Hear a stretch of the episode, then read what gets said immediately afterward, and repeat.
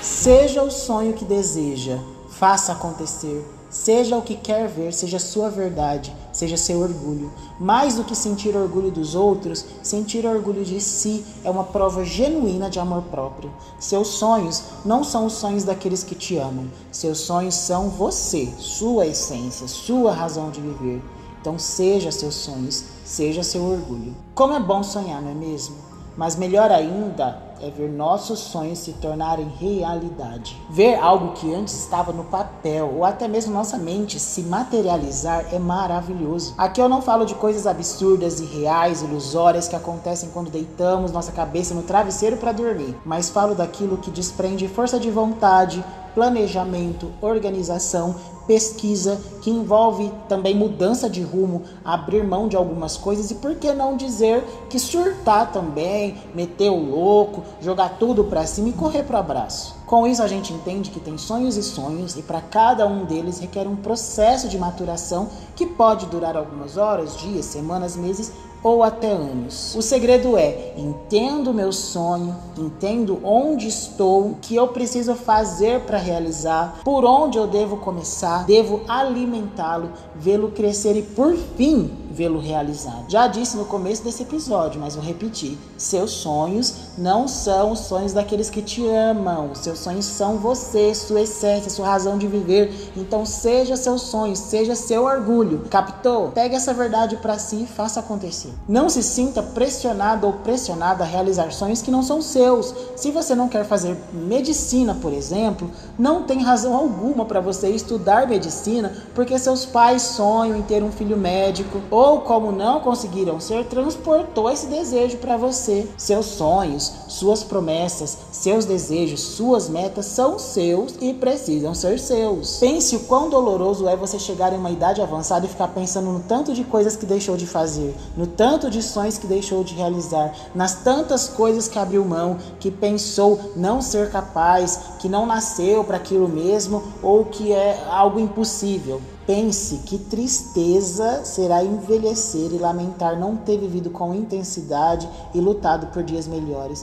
Mais importante do que apenas tentar, óbvio que é conseguir, mas o processo que está no meio é tão importante quanto o alcance da vitória dos seus maiores ou menores sonhos. Sim, às vezes também é preciso voltar um passo para andar dois, três ou quatro. Às vezes se faz importante esperar mais tempo para várias coisas acontecerem. Questionar-se sobre como a longo prazo suas ações te afetam ou afetarão é muito importante. Numa linha do tempo, acompanhe a construção de um dos meus sonhos. Eu queria vir para São Paulo, morar e estudar. O ano era 2009 e assim eu concluí meu terceiro ano do ensino médio. 2010 até 2012 eu fiz a minha graduação em arte. Eu entrei com 17 anos e com 20 estava numa sala de aula já exercendo a minha profissão na área. Não pense que o meu sonho tinha sido esquecido. Sempre estava ali na minha mente e eu sabia que estava construindo caminho para chegar até ele. Em 2013, então, eu passei num concurso público no estado de São Paulo para professores decidi não assumir o cargo e assim eu me mantive como professor substituto, dei oficina de teatro. Em 2014 fui convidado para dar aula no colégio particular, trabalhei nele até 2016, mesmo ano que eu passei num processo seletivo na cidade vizinha e assumi, né, trabalhando nos dois lugares. Fim do ano chegou e eu me lembro claramente da minha mãe dizendo: "Como você quer ir para São Paulo e não tem jeito, por que não assume o concurso do estado?" Falaram que agora vai ser a última chamada e você já recusou três vezes. Assume, pega as aulas e depois dá para você levar seu cargo para São Paulo. Pode ser a porta. Vai atrás, procura se informar. E assim, em 2017, assumi meu cargo na rede pública de ensino. No mesmo ano, 2017, 2018, depois eu tentei levar meu cargo para São Paulo, mas somente em 2019 que eu consegui, que me mudei e agora em 2021 que eu estou indo para o meu terceiro ano morando e trabalhando aqui em São Paulo, preparando o terreno para conquistar outros sonhos que implicariam em eu estar na capital.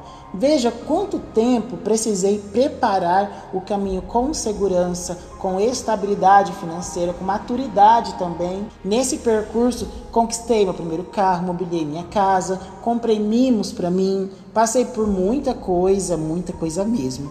E agora é maravilhoso poder ver que linda foi essa trajetória, porque afinal, você é sua trajetória. Lembra que temos um episódio sobre esse tema aqui? E além de sermos nossa trajetória, somos nossos sonhos, nosso maior orgulho. Então, meus queridos, sonhem, sonhem muito, sonhem grande, sonhem o possível e às vezes faça o impossível aos olhos dos outros para realizar cada um deles. Invista em você e nos seus sonhos, ok? Faça muito pelo seu eu do futuro.